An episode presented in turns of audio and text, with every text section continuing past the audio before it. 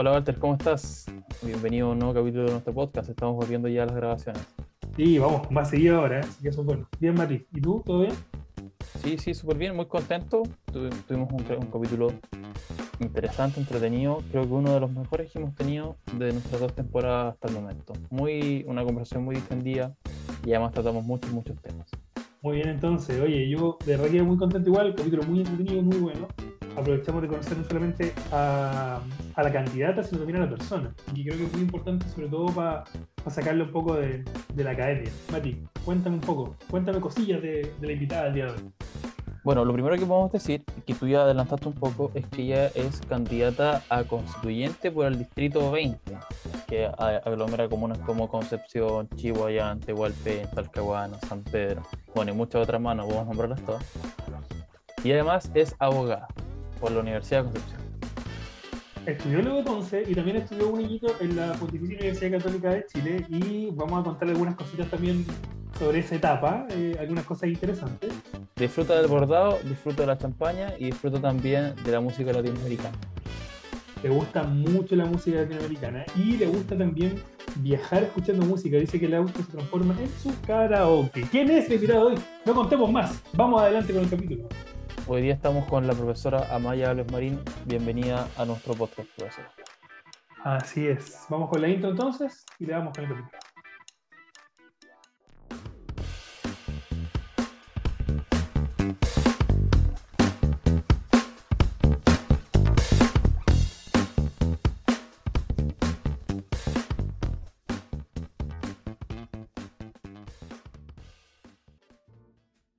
Profesora Amaya Alves, ¿cómo está?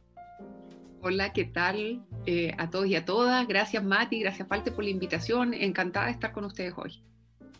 Nosotros estamos muy felices de poder contar con usted en, nuestro podcast, poder grabar un nuevo capítulo y poder hablar de todos los temas que vamos a hablar, que son temas contingentes, pero también temas sobre usted y su vida. Walter, sí, bueno, ¿qué tenemos para hoy? Para hoy día tenemos una, una conversación bastante interesante. Vamos a tratar de, de pasear por todas las, las temáticas que caracterizan a nuestro programa. Pero antes de comenzar, eh, queremos que se pueda comprometer, ¿cierto?, a poder pasarlo bien, a tener una conversación entretenida, a que respondamos desde lo más profundo, de, ¿cierto?, de, de, su ser y que por sobre todo sientan confianza de poder contarnos cosas como preguntas muy importantes como la primera que le damos. Así que le preguntamos, profesora Amaya, ¿se compromete a pasarlo bien y responder desde lo más sincero? Absolutamente, con todo. Vamos con todo entonces y comenzamos este capítulo y lo primero que le queremos preguntar es ¿cuál es su música favorita? Para relajarse, para cocinar, para hacer clase, para bailar, para leer un libro, de repente hay gente que lee un libro y, y escucha música. ¿Cuál es su música preferida? Mire, yo no soy una así conocedora profunda que dijera un estilo musical, pero yo encuentro que hoy día hay aplicaciones que te ayudan. Entonces, por ejemplo, si tú pones, no sé, eh, grandes éxitos de los 80 o de los 90, hay canciones que me traen recuerdo. Eh, las típicas que escuchaba a lo mejor cuando era más joven, cuando iba a bailar, así, y me gustan como, como con, con alto ritmo, la verdad. No sé si es una tendencia en específico, pero ya, eso es una pero también, por ejemplo, cuando viajo, no sé, pues me pongo nostálgica y pongo, no sé, rock latinoamericano. Eh, y, entonces me encanta escuchar Charlie García, eh, Los Enanitos Verdes, Gustavo Cerati, las típicas, las típicas, no sé, la persiana americana, y que me las sé de memoria, entonces las voy cantando y me encanta. Como que el, mi auto cuando viajo, que igual me toca harto, un tiempo hacía clases en Chillán, es como mi sala de karaoke. Y entonces voy cantando a grito pelado y seguramente la gente que me pasa debe pensar, esta señora. Eh, pero me encanta, yo encuentro que cantar en voz alta, con gana, eh, es súper liberador. Eh, y también me gusta alguna canción como Política Comprometida, canción de protesta.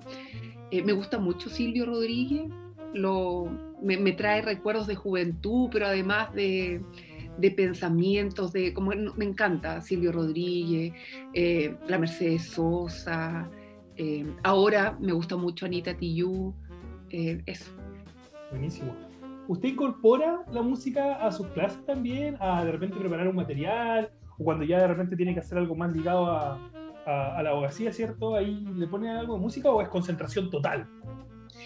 ¿Sabes qué? He tratado de usar esa música para concentrarse, que uno puede buscar en YouTube eh, y pone música para concentrarse, que supone que, no sé, como que te alinea los hemisferios y la cuestión. Eh, pero ¿sabes qué me distrae? Yo sé, hay música de sonidos, por ejemplo, de la naturaleza, del agua, pero me producen dos efectos, o me distraen o me adormecen, entonces no, no, no surten el efecto en mí. Eh, por ejemplo, esa típica música para relajarse termino durmiendo, entonces no encuentro que no me ayuda mucho para trabajar, así que no, en realidad para trabajar eh, trabajo en silencio. Y bueno, si pasamos a otro tema, ¿cierto? Eh, preguntarle por el cine o el teatro, ¿cuál de los dos prefiere? ¿Hay alguno que tiene que le guste más?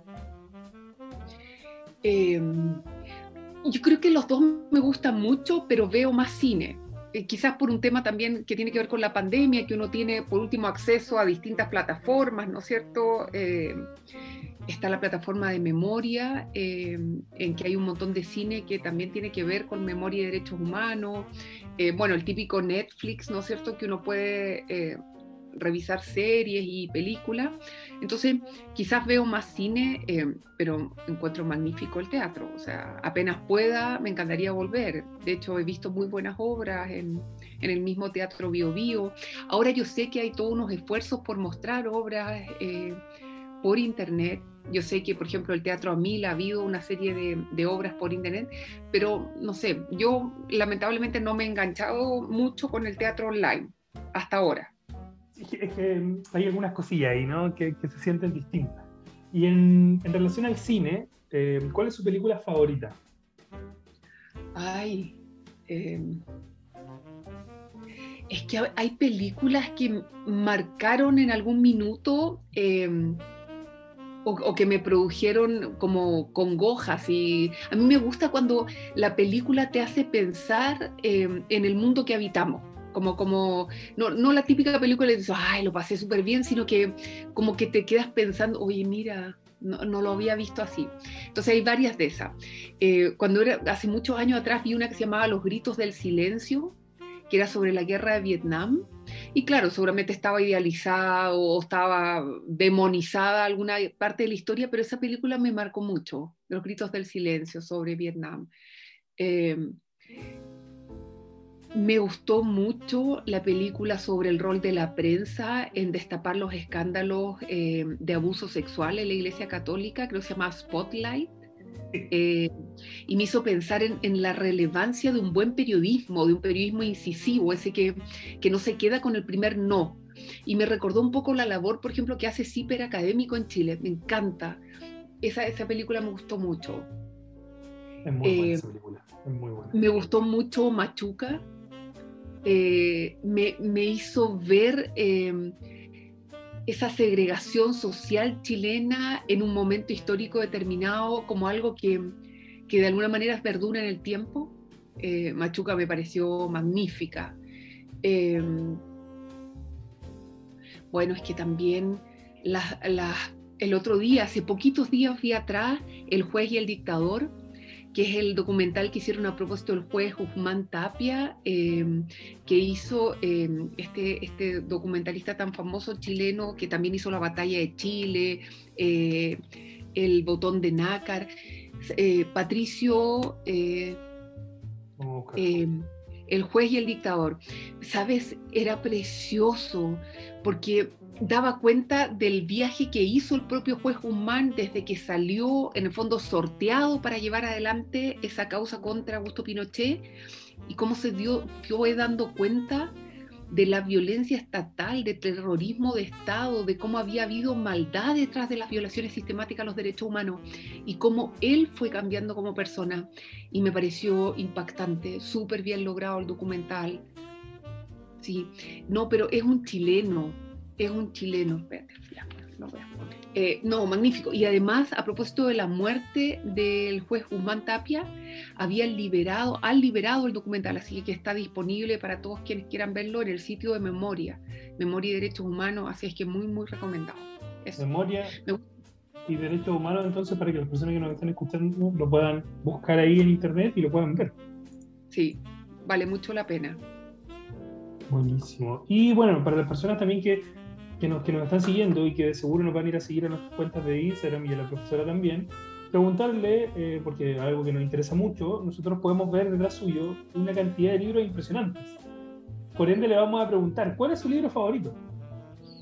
Ay, pero es que me pasa lo mismo, como que los libros marcan épocas trato de leer un poco más de literatura como novela eh, cuando no tengo que trabajar, porque en el fondo por trabajo me toca leer mucho todos los días.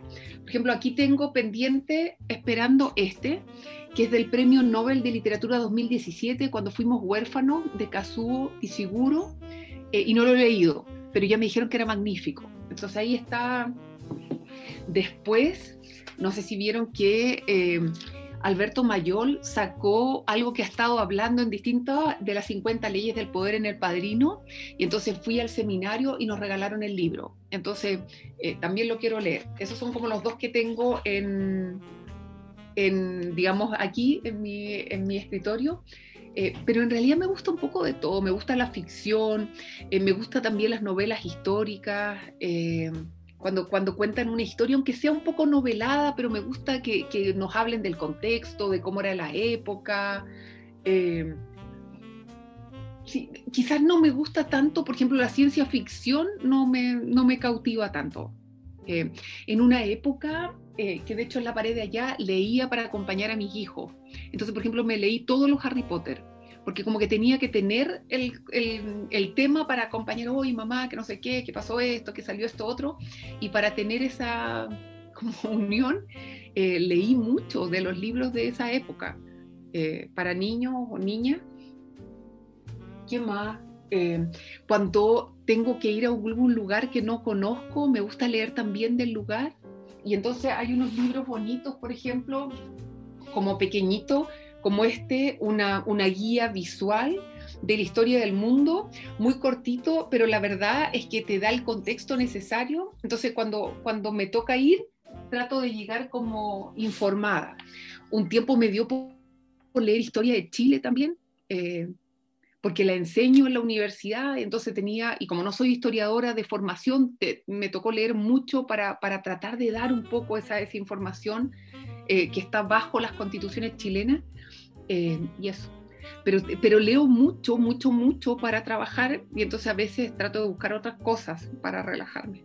Eso le iba a preguntar porque pasa mucho, eh, lo hemos conversado con varios de nuestros invitados e invitadas, que de repente cuando ya empiezan a, a ejercer sus profesiones de una manera ya más, eh, más dura, ¿cierto? O sea, en relación al mayor tiempo dedicándole a ello, la lectura como recreativa, por así decirlo, o distinta a lo laboral, cambia mucho. Pero aquí me llama mucho la atención de que cada uno de los libros que, que, comentó ¿cierto? fueron eh, lecturas de gusto real personal, no de, no de trabajo, y eso es súper bueno. Sí, no, yo, yo pienso que, que, sí, que tengo así como una diversidad de gustos, pero es bonito, me, me gusta eso. Ahora, este año volví a bordar. Eh, durante un tiempo bordaba, bordaba, incluso bordé, no sé, tapices, eh, cuadros que tengo colgados en mi casa Em, y volví a bordar punto cruz, muy, muy básico. Em, volví a tejer. Yo encuentro que tejer es, es, un hobby precioso porque además te relaja. O sea, es algo que puede, eh, no sé, por ejemplo, así mi ideal. Tú dices, ¿cuál es su ideal, profe? Así una tarde. Me imagino tejiendo o bordando y escuchando podcast, porque eso es nuevo. Yo antes me gustaba, siempre me ha gustado el cine, me gusta el teatro cuando puedo asistir, me gusta leer pero no le había tomado el gusto a escuchar historias. Eh, y encuentro que el mundo de los podcasts son maravillosos. Y, como que con la pandemia, digamos, aumentaron exponencialmente sobre todos los temas. Entonces me gusta mucho escuchar podcasts y, y, eso, tejo o bordo mientras escucho eso. Eso para mí es una tarde maravillosa. Genial, entonces se escuchar todos los capítulos de la Eso. Buenísima. A propósito, a propósito de los libros, aprovechamos de enviarle un saludo a nuestros amigos y amigas de la librería Página 128 de Concepción, que siempre nos han estado apoyando, eh, que hay en, en, en al lado de la, en la Plaza Perú. Así que les enviamos un, un caluroso y fuerte abrazo a nuestras amigas y amigos de arroba página 128 en Conce, Conce en Instagram. Eh, profe, otra pregunta. ¿Completo, sushi o pizza?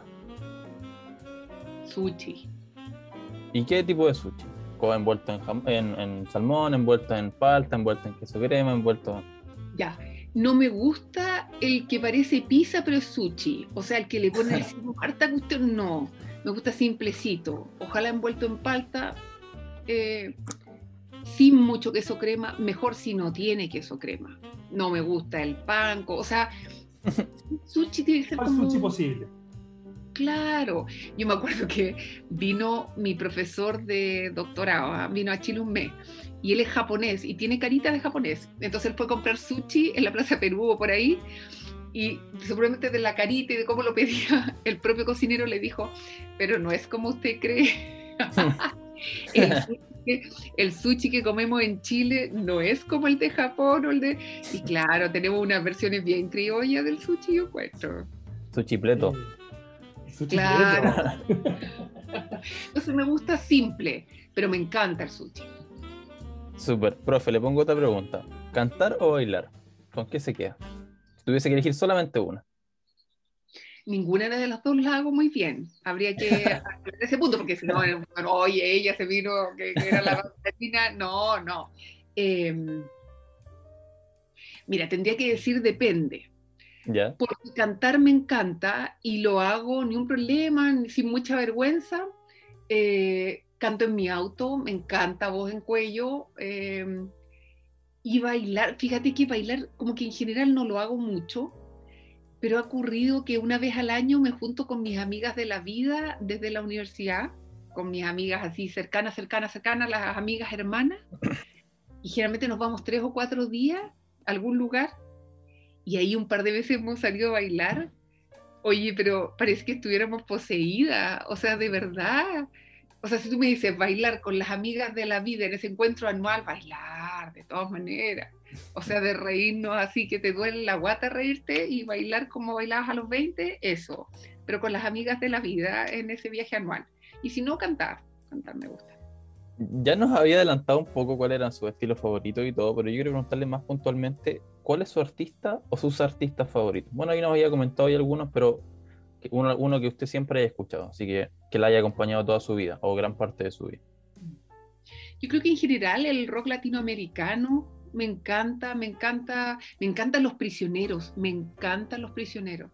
Me encantan las letras, me encanta que sea simple, eh, que hayan roto en el fondo un silencio de esa época. Piensen en los 80, con todos los dramas asociados, ellos eran capaces de, de hablar de temáticas sociales duras.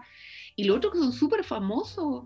Uno pensaría, oye, los prisioneros, los prisioneros nada, alguna vez estábamos con gente de hartas partes y los mexicanos pongan los prisioneros. Entonces, no, de verdad. Eh, y conocí otras bandas parecidas también como Molotov, por ejemplo, que son mexicanos, pero que también tienen esa... Me encanta que la letra diga algo. No me gusta, no me gusta la canción que digan la la la la la la la la, la, nada, o sea que diga por qué no se van del país, ¿te das cuenta? O sea, como eso, me gusta que diga algo, que tenga un mensaje. Me encanta la Anita Tijoux me encanta. Encuentro que tiene, bueno, parece que ya no nos quiere mucho, pero me encanta, la encuentro crítica, la encuentro, encuentro que tiene una voz bonita y que, que dice mucho. De verdad me gusta mucho ella. Eso. Me gusta Silvio Rodríguez, me encanta Silvio. Vino a Chile hace unos tres años atrás. ¿O estuvo Eh? Maravilloso. ¿Sabes qué? Yo había ido el año anterior, que había venido a Santiago Ah, y, bueno. fui, y fui con mi hijo, eh, que también le gusta porque toca guitarra y todo, y fuimos especialmente a verlo, eh, y, eh, o sea, estaba un viejito, digámoslo. Viejito. Eh, o sea, cuando salió, no sé, mira viejito, pero en realidad escuchar en la misma voz, las canciones preciosas, no, maravilloso. Sí, muy bien. Ah, encima ese día hacía mucho frío acá en Conce. Estaba abrigado, Silvio, pero así tapado y y sentadito en la silla. Y ahí cantaba. Maravilloso. Eso, Pero el frío que hacía era terrible, así que imagino que tiene que haber estado bien complicado. Sí, po. No, y estaba divertido cuando sale el señor que estaba al lado nuestro, nosotros nos dice, uy, está súper viejo yo. Pero en el fondo la voz es la misma, increíble, la voz no le ha envejecido, es preciosa. Uno cierra los ojos y se imagina ese, y da lo mismo en el fondo, da lo mismo. Lo que pasa es que uno tiene la imagen de Silvio un poco más joven, pero Claro, de las carátulas de los discos. sí, Sí. Profe, preguntarle el deporte, ¿cómo anda por ahí? ¿Le gusta el deporte? ¿Hacer deporte? ¿Ver deporte? Yo soy como la oveja negra de la familia, porque mis hijos y, todos en mi casa son súper deportistas, pero así deportistas de deportistas, o sea, de subir el cerro, de, andar en bicicleta, de todos los días tener que hacer algo. Y yo, yo la verdad que no tanto. Eh, he tenido un par de accidentes haciendo deporte, parece que creo que puedo más de lo que puedo.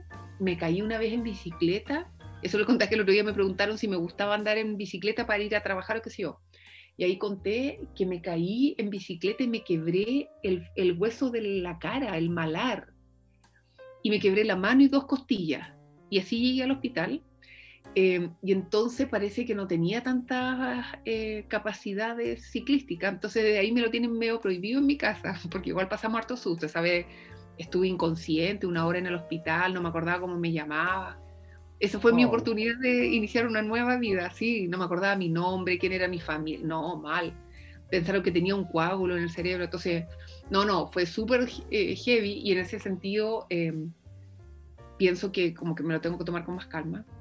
No sé si ven, pero me caí también eh, y me quebré el codo una vez, eh, que me lo tuvieron que rehacer con unas placas y unos pernos. Entonces, eh, no, parece que no tengo tantas capacidades deportivas, pero descubrí que puedo hacer gimnasia en la casa eh, y tengo un profe encantador eh, y hago clases por, por Meet o por Zoom y sí soy constante, hago clases casi todos los días, hago clases cuatro días a la semana, una horita, pero yo creo que es como para la tercera edad.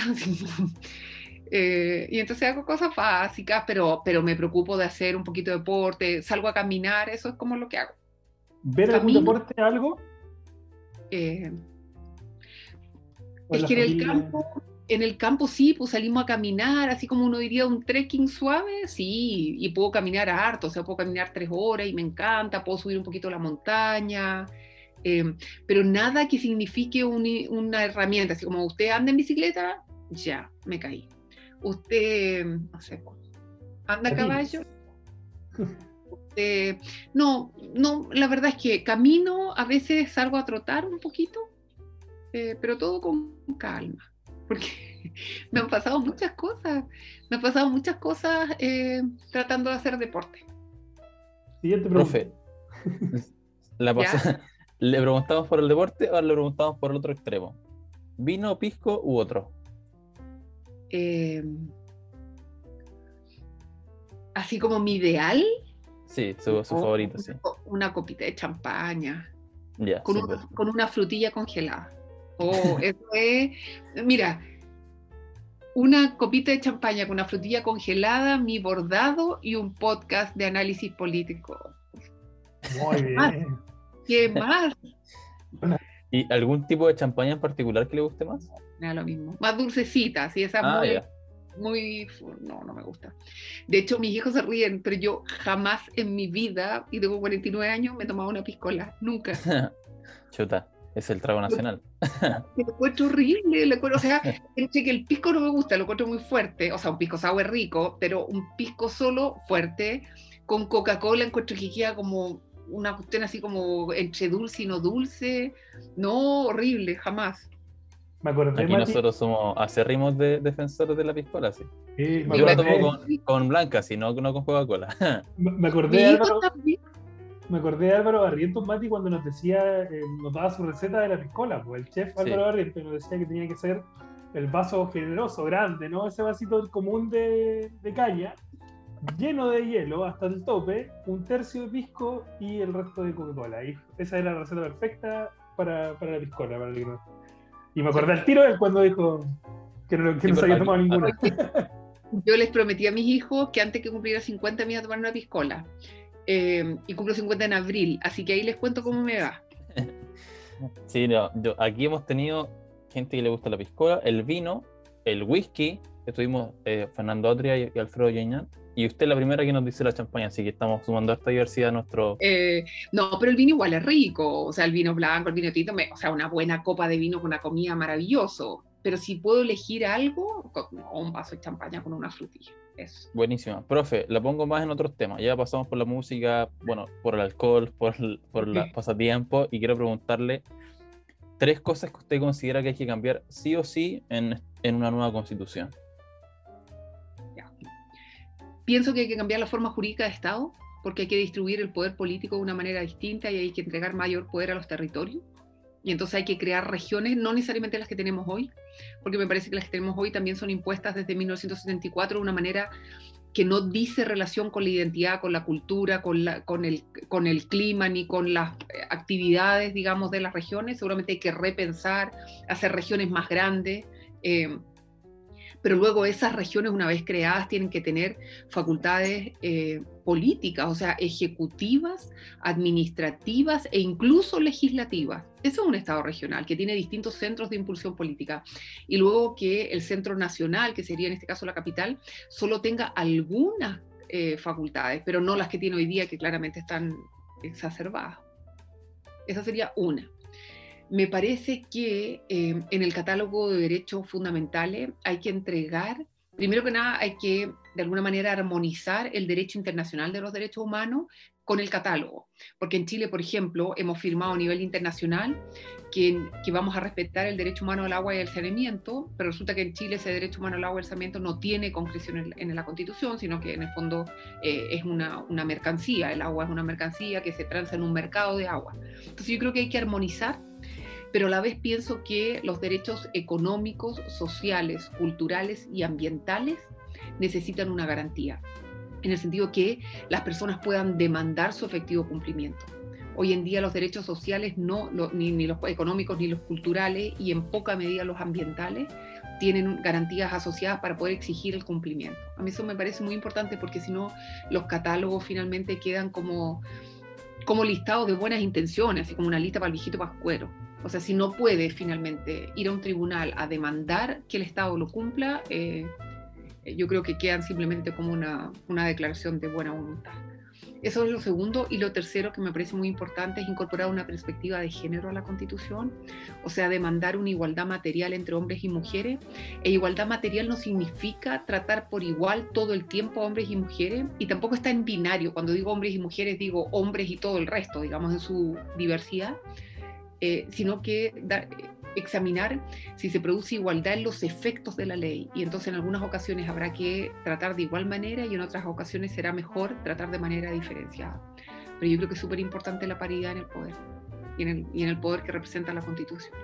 Súper genial. Ya vamos a estar hablando más adelante de estos temas constitucionales con la profesora Maya Alves, pero estaría bueno, estuvo bueno poder conocer tres cosas, tres puntos mm. que, que de seguro vamos a desarrollar más adelante dar un quiebre igual, y se notó la diferencia, ¿no? Cuando hablamos ya un poquito más serio, la profesora se puso seria y el tiro tiró eh, su, su, su, postura, ¿no? Quiero preguntarle, eh, ¿cuáles son las cosas que está de menos, que extraña eh, en estos tiempos? Ya vamos, vamos, a cumplir casi un año confinado y queríamos preguntarle, ¿qué es lo que más está de menos de, de la vida antes de la pandemia?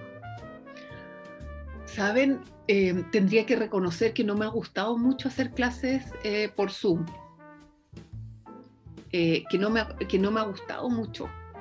Y no me ha gustado mucho porque siento que no, no llego a los alumnos de la misma y a las alumnas de la misma manera. O sea, a mí me gusta mucho mi profesión, me gusta entrar a la sala de clase, tener una relación profesional, pero a la vez cercana, darme cuenta si, si estoy explicando bien, si se entiende o no se entiende, si quieren más ejemplos. Eh, y considero que, que, este tipo de docencia, no teníamos alternativas, si no me estoy quejando, pero... Eh, produce una, una, cierta distancia, las cámaras apagadas, eh, alumnos que, y alumnas que no necesariamente pueden conectarse porque no tienen internet, entonces lo ven desfasado, no sé, me cargó. O sea, la otra vez nos hacían una encuesta de la universidad, si usted pudiera decidir después de la pandemia si seguir online, jamás, o sea, no, había alternativa que dijera jamás, decía totalmente de acuerdo, yo, jamás, nunca, no, presencial, por favor.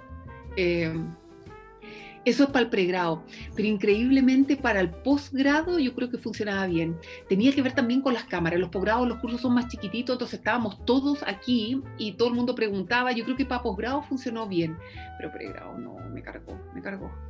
Eso. Eh, y que hecho menos, hoy el encuentro anual con mis amigas, pues ya les dije que la cosa era tremenda. ¿Eso eh, virtual no? ¿El encuentro en 2020? No, no, no hicimos encuentro, po. Eh, y era generalmente en marzo, entonces no, yo creo que vamos a tener que hacer uno redoblado, vamos a tener que hacer uno de una semana cuando se pueda. Eh, pero sí, no, tenemos que juntarnos con las amigas. Eso es un must. Sí, no, bueno, y como hablaba ahora, una de las cuestiones que estaba mucho de menos tenía que ver justamente con el poder estar en el aula. Preguntarle, si no fuera abogada o si no fuera docente, ¿qué le gustaría decir? Ah, no, pero si yo tengo la línea familiar, yo sería profesora. Mi abuelita, lo dije el otro día, era la inspectora del liceo de niñas. O sea, mi abuelita, mi papá es profesor normalista, ya así de la escuela del profesor normalista. O sea, tú lo que le preguntes a mi papá, él te va a explicar, o sea, tú le dices, papá, tú no sé cómo se infla una bicicleta con el bombín. El bombín fue inventado, ¿cachai? Te va a explicar todo, todo, todo. él, es un profesor, todo, así de que se levanta hasta que se acuesta. Mi abuelita, por el lado de mi mamá, era profesora también, inspectora general del Liceo Niña de Valdivia. Entonces, imagínate, mi mamá es periodista, pero toda su vida fue profesora. Eh, o sea, todo en mi casa, todos son, mis tías son profesoras de, lenguaje y comunicación, o sea, mis primas son profesoras, no, absolutamente. O sea, eso va como por la sangre de la familia. De hecho, alguna vez en la carrera pensé, ¿por qué estudié esto? Debía haber estudiado pedagogía. Y después me pasó que tuve niño y el ritmo de la carrera, o sea, las mujeres todavía terminamos eligiendo entre ser mamá y ser profesionales o andamos ahí como malabaristas tratando de hacer todo. Y pensé, habría sido mucho mejor ser eh, profesora, eh, porque el ritmo de, mi trabajo había ido al ritmo de criar niños pequeños. Pero bueno, no fue y aquí estoy y viví para contarla. Profe, eh, otra pregunta corta y después nos metemos ya en temas eh, más relacionados con, su biografía. ¿Qué red social usted prefiere en estos tiempos de pandemia y de vida virtual? ¿Twitter, Facebook o Instagram? Ah, no, yo soy full Twitter. Eso es lo que me gusta. ¿Cómo la encontramos en Twitter? Para, para decir a la... nombre Amaya con Y guion bajo Alves y el Alves con B corta y Z. Em, y en todas las redes sociales estoy igual, Amaya guion bajo Alves. Saben, me gusta Twitter porque lo encuentro un poquito más reflexivo. Ahora también hay gente que anda puro troleando, ¿cachai? O sea, pero, ¿saben? La pesadez, o sea, primero no me llegan muchas pesadeces porque no es el modo como interactúo en, ninguna red social. Eh, pero las que pocas que me han llegado alguna vez no las contesto o las contesto en términos amables. Eh, entonces no, no, no participo así como del troleo, digamos, de redes. Eh, ahora Entiendo que mis hijas usan mucho más otras, que hay otras redes que se usan más, como Instagram. Facebook la usé desde el inicio, entonces tengo amigos queridos en Facebook, la familia, em, eso. Uso Facebook, pero me gusta más Twitter, si pudiera elegir. Ahora, hay unas desconocidas para mí, o sea, tú me preguntas TikTok, no sé ni para qué sirve. TikTok. Aquí Walter es seguidor fiel de TikTok. ¿Ah, sí? TikTok, sí. Seguidor qué Más no TikToker. son videos cortitos, son videos cortitos de cualquier temática, la verdad, porque hay algunas personas que bailan o hacen doblaje, qué sé yo, pero también hay videos donde te explican cosas, historia de fútbol, que son las cosas al menos que sigo yo, pero hay de todo. Sí, de verdad que e-, eso es interesante saber, que es una red muy rápida, porque solo ver videos, se ven los videos rápido, muy, muy rápido, que duran un minuto, eh, pero ahora ya el contenido se ha abierto a poder ver de todo. Por ejemplo, no sé, pues hay personas que hacen eh, que, no sé, pues el, pololo es eh, mexicano y la polola es española, por ejemplo. Entonces él dice cómo se dicen las cosas en, México y ella cómo se dicen en España. Y así van generando contenido, van haciendo cosas. Eso es como. Se puede hacer de todo en verdad, pero, pero es interesante. De hecho, llegado la política inclusive a TikTok. TikTok, sí. Fernando Atria es TikToker. Fernando Atria está TikToker. Tiene su video de TikTok. Sí. Qué buena. Oye, le voy a preguntar, mis hijas son ahí el barómetro. Les voy a, decir que me ayude. Entonces, invitamos a seguir a la profa Mayes en, en, Twitter y en Instagram, arroba alves no, amaya-alves. Amaya-alves con Z final en Twitter y en Instagram. Profe, queremos saber cómo era su niñez, cómo fue usted como estudiante, cómo fue usted como niña, alguna anécdota por ahí, cuál eran sus pasatiempos en su vida más de infante. Oye, el otro día mi mamá eh, me hizo acordar así un poco de cosas de, niña. Soy la segunda de cuatro hermanos. Em, tengo una diferencia de un año con mi hermana mayor, entonces igual somos súper seguidas. Eh, y eso ha sido bueno y malo. Durante una época no nos llevábamos tan bien, porque al final cuando uno tan cercana, como que tienen los mismos amigos, como que uno se pelea por las mismas fronteras. Eh, después de mí, eh, cuatro años después vino mi único hermano hombre y siempre fui súper cercana a él. Y diez años después, cuando yo tenía diez años, nació mi hermana chica y esa fue como la muñeca. O sea, pobrecita, jugamos con ella como que fuera de verdad una muñeca. Eh, y, es divertido porque ahora somos todos grandes, pues somos eh, adultos, pero para uno el hermano chico siempre es el hermano chico. Eh, entonces es divertido. Eh, pero me llevo bien con mi hermano, me gusta mucho estar con ellos. Encuentro que somos intensos, ¿sí? así como que, como que no puede ser calmado, como que nos juntamos y no puede ser, voy, hablemos del clima. No, todo el mundo tiene una opinión y todo estás equivocado. Y yo digo, oye, pero cálmense. no, somos intensos de familia y encuentro. Eh, pero tuve una niñez feliz, feliz. Eh, mis papás eran los dos periodistas eh, y eso quizás me hizo estar más consciente de la realidad del mundo, más que mis compañeros. De repente encontraba que mis compañeros eran más pajaritos y compañeras más pajaritos en el colegio y seguramente porque mi papá tenía más acceso a información, como que la transmitía en la casa y nos hacía tener un poco más como de conciencia de la realidad. Yo nací el 71, entonces mi niñez en el fondo fue toda bajo dictadura. Em, y, yo tenía conciencia de que pasaban cosas, que mis papás estaban preocupados, eh, que no era tan fácil. Em, me acuerdo haber acompañado a mi papá, por ejemplo, a, votar para el plebiscito del año 80, cuando se aprobó la constitución. Eh, me acuerdo. Eh, me acuerdo de las, o sea, me acuerdo un montón de cosas porque mi papá nos hacía como tener digamos, conciencia de esa realidad. Pero bien, y lo otro, que vivía eh, en Chihuayante, pero en una casa cerca del cerro. Eh, y no sé si será ahora, me da la impresión que los niños ya no juegan tanto afuera, pero mi vida era afuera. O sea, yo tomaba desayuno y salía a la calle, y salía a la calle porque jugaba con todos los niños del barrio, y nosotros jugábamos en la calle, teníamos unos clubes en el cerro, nos tirábamos en una cuestión que se llamaban chalacas, que eran como unas tablas con rueditas chiquititas por el cerro para abajo.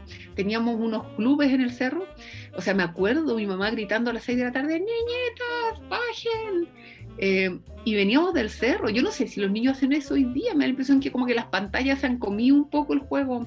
Jugábamos fútbol, jugábamos a la, a una especie de béisbol así del barrio la calle donde yo vivía, peleábamos con la calle de atrás y éramos todos como unidos. O sea, mi vida fue muy de afuera, fíjate, de jugar en la calle, de, aprender, de andar en bicicleta, de subir el cerro. Eh, me acuerdo que llegábamos a la universidad de Chihuayante, a la universidad por el cerro, y eso era común, eso era un paseo común. Sabíamos la ruta, eh, no sé, igual como arrojada. Eso le agradezco a mis papás, que nos formaron como bien aguerrida, así como, como convenciéndonos de que éramos capaces de todo. ¿Cachai? Cuando uno le dice a usted puede, dele. Eh, pero mucho, quizás por eso me he quebrado casi todo, porque, porque me creo más, creo que puedo hacer más de... No, no, pero de chiquitita me acuerdo, me iba a decir, dele, usted puede. Así, ni, ni, una diferencia entre niños y niñas, ¿no? Dele, usted quiere, vaya. Eh, y eso, eso siempre. Y, y muy de, de, afuera, pues yo creo que por eso me gusta tanto vivir más en un, en un campo, misma, no sé si es parte de nuestro sueño urbano, terminar los días en un campo, al lado de un lago, cerca de un río, eh, pero me gusta mucho estar afuera. Y ahí después, bueno, eh, sin duda la familia tiene mucho que ver con, con cómo nos vamos desarrollando para hacia más adelante. Y le quería preguntar por cómo fue su paso desde esa etapa más eh, relacionada quizás a la escuela, ¿cierto? la familia, ya a la vida universitaria en sí. ¿Cómo, cómo fue ese proceso, eh, vivir ese, proceso por usted? Sí, em, igual mi vida ha sido de, como de hartos cambios, la verdad. O sea, yo creo que esa misma formación que me dieron en la casa de que, éramos, de que era posible, de que yo podía, que en el fondo dependía un poco, em, digamos, del, como del, de la de la fuerza que pusieras en la empresa, em, hizo que de una formación inicial un poco quizás más conservadora, mis papás eran, son todavía eh, evangélicos, eh, era una formación un poco más, yo diría, conservadora o no sé, más, más formal, digamos. Eh, me fui a estudiar a la universidad, el primer año estudié en la Católica en Santiago, Em, y fue un cambio bien dramático en el sentido que me fui lejos de mi casa a vivir en una pensión, me fui con una amiga, pero igualmente era una pensión, era, no era tu casa de toda la vida.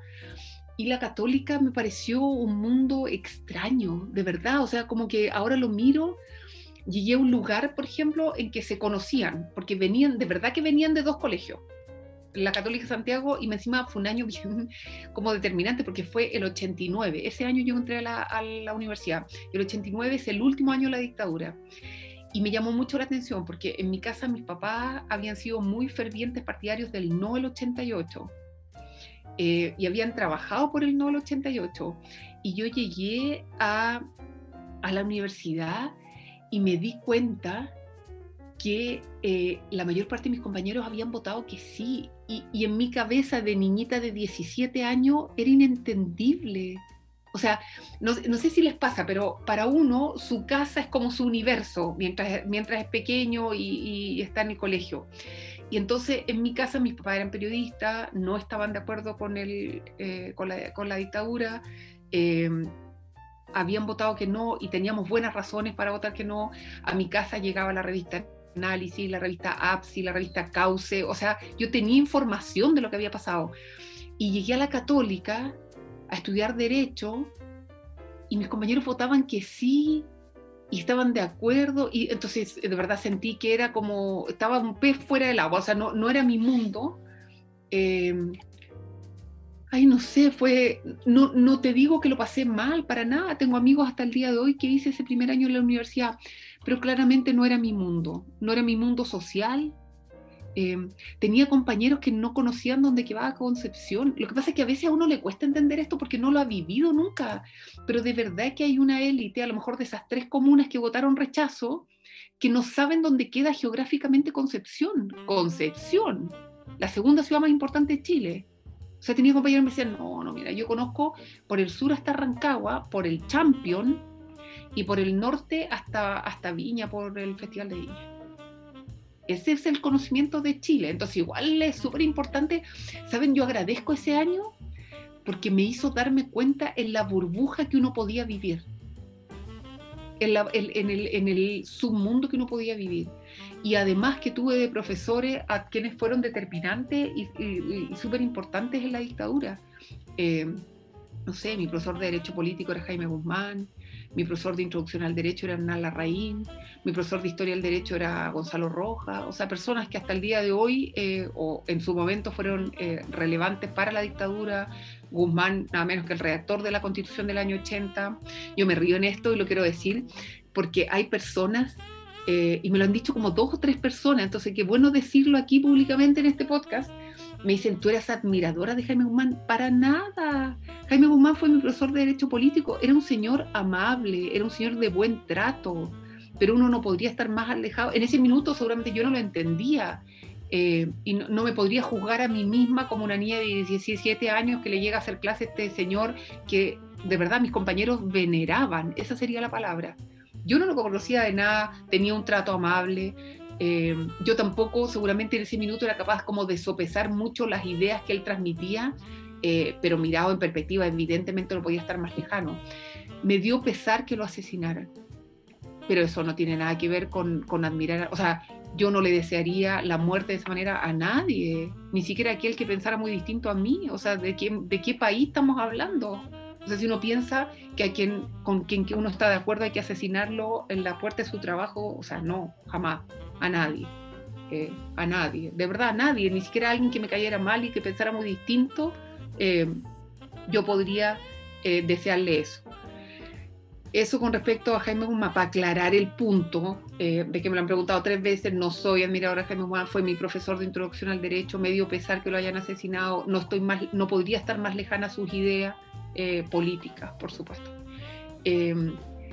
y el, terminó ese año y dije, no tengo nada que hacer en Santiago. O sea, este no es mi mundo, no, ¿sabes que me sentía?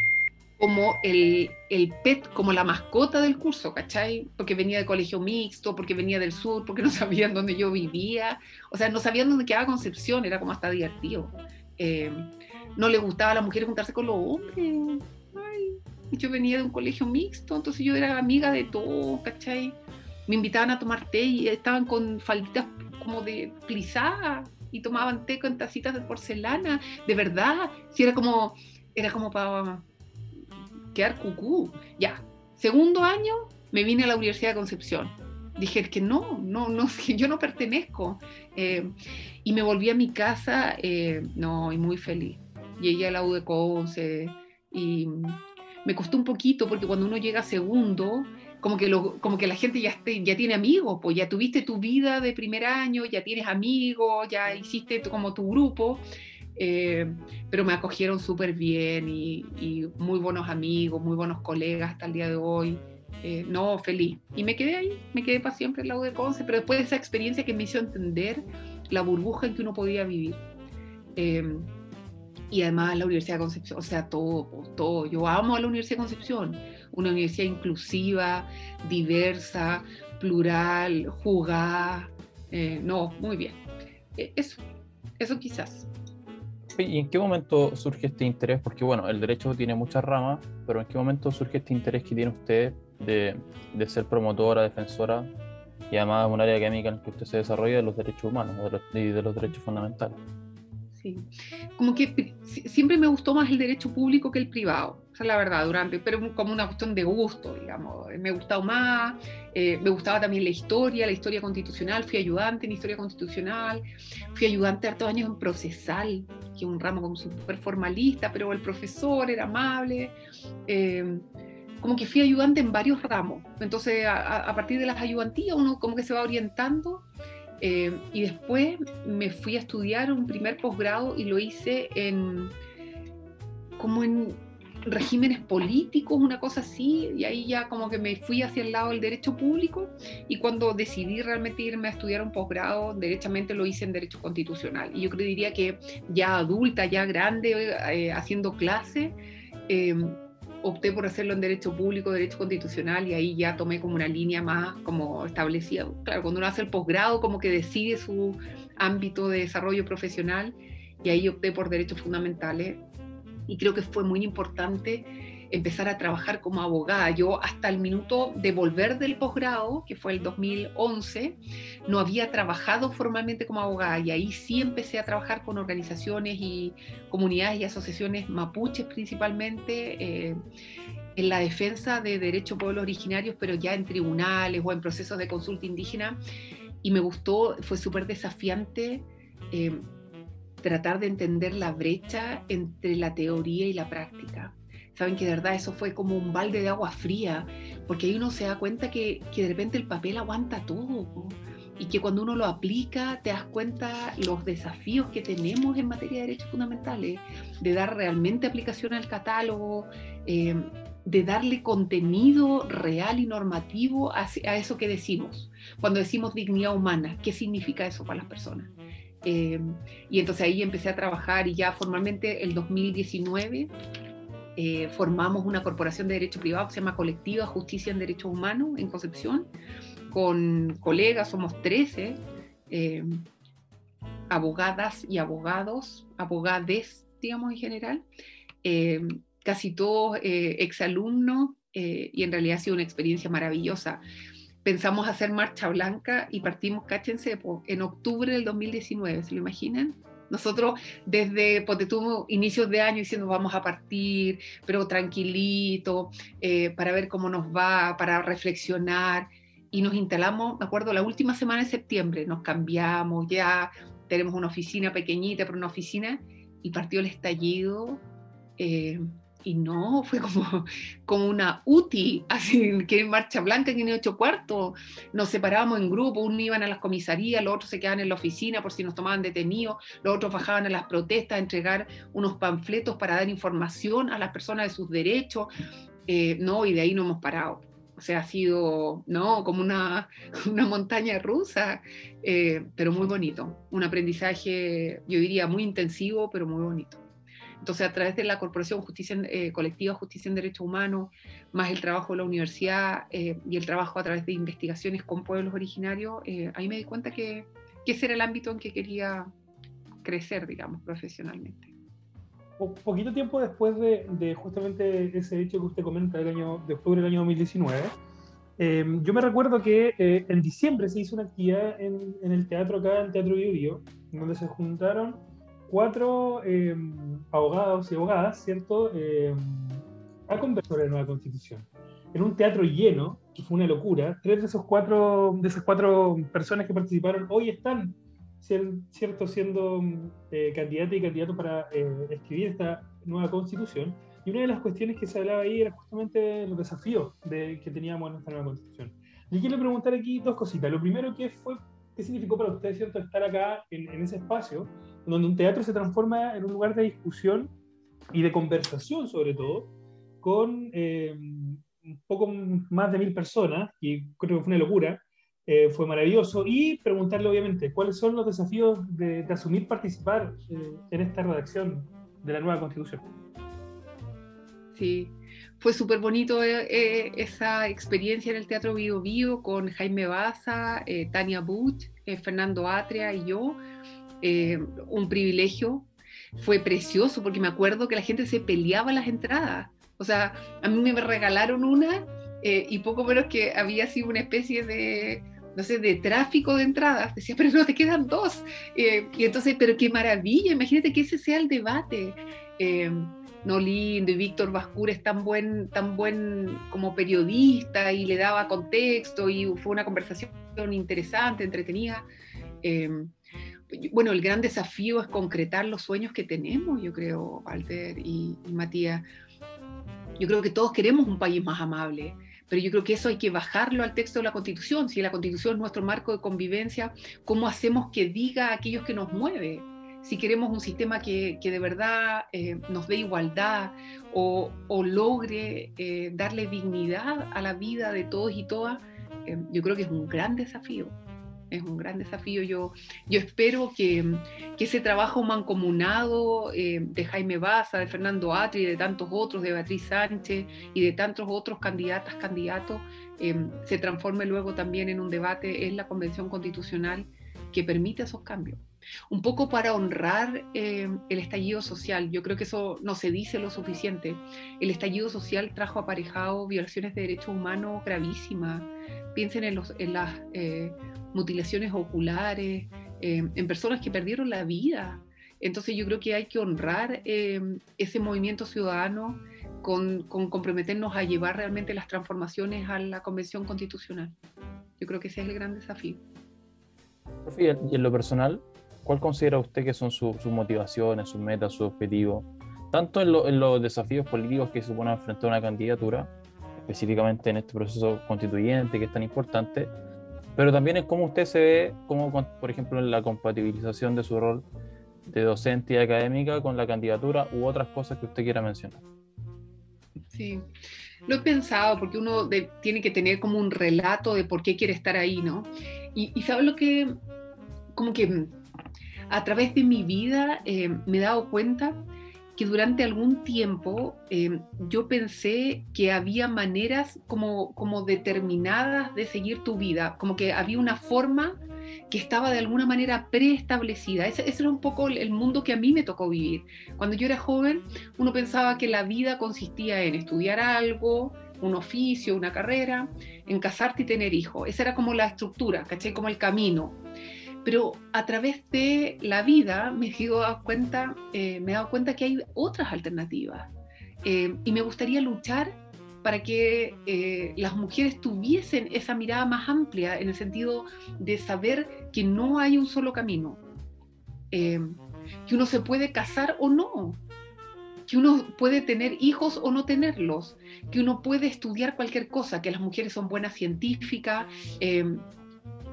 que las mujeres pueden perfectamente tener cargos de, eh, responsabilidad, de autoridad, eh, que las mujeres pueden, en el fondo, pero también que las mujeres tienen que tener el derecho a elegir la vida que quieren vivir.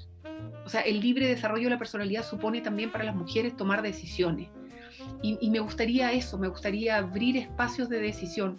No necesariamente porque no me guste la vida que he tenido, si soy, yo creo que he tenido una vida muy feliz, muy, muy, estoy muy agradecida de la vida que he tenido, pero he aprendido en el camino que hay otras alternativas y me gustaría trabajar para abrir esas otras alternativas, que supone inclusión, que supone igualdad material eh, y que supone una perspectiva de género.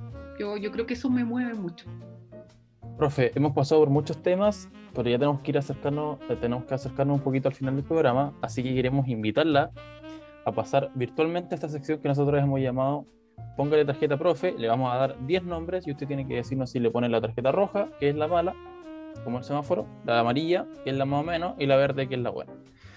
Y yo quiero partir preguntándole con qué tarjeta le pone a Charlie García. ¿Al cantante? Sí, al cantante, que usted mencionó que le gustaba y queríamos preguntar. Ya, me encanta su música, pero lo encuentro un poquito loquito en el resto, entonces amarilla. Silvio Rodríguez. Ay, no verde, po. Sebastián Piñera, ¿qué tarjeta le pone? Ay, roja. a Jaime Baza, ¿qué tarjeta le pone? Ay, verde. Yo quiero mucho a Jaime.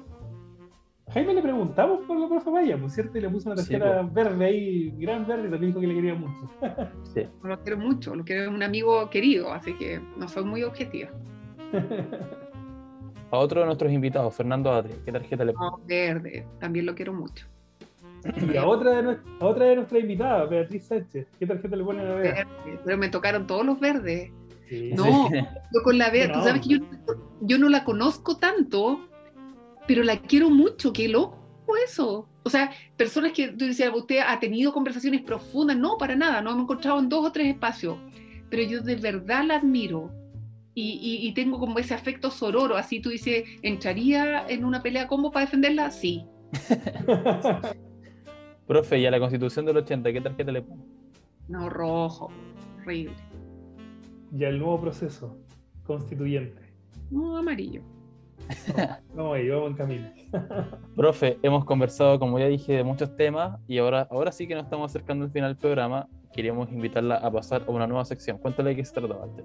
Vamos a ver entonces. La última sección es una sección que estuvimos dándole hartas vueltas, la verdad. Eh, muy nueva, algo que nunca se, se, ha hecho en ninguna parte del mundo. Micrófono abierto. Va a tener un minuto, un poquito más, al final eso da lo mismo. para poder decir lo que usted quiera sobre el tema que se le ocurra, puede ser eh, lo que venga de su corazón, lo que necesite decir porque es algo muy importante, lo que sea. Es su, su tiempo, es su micrófono. Profesora Amaya Alves, micrófono es suyo. Adelante muchas gracias. Em, yo quisiera hacer una invitación, invitar a todos y a todos quienes nos escuchan hoy a comprometerse con el proceso constituyente.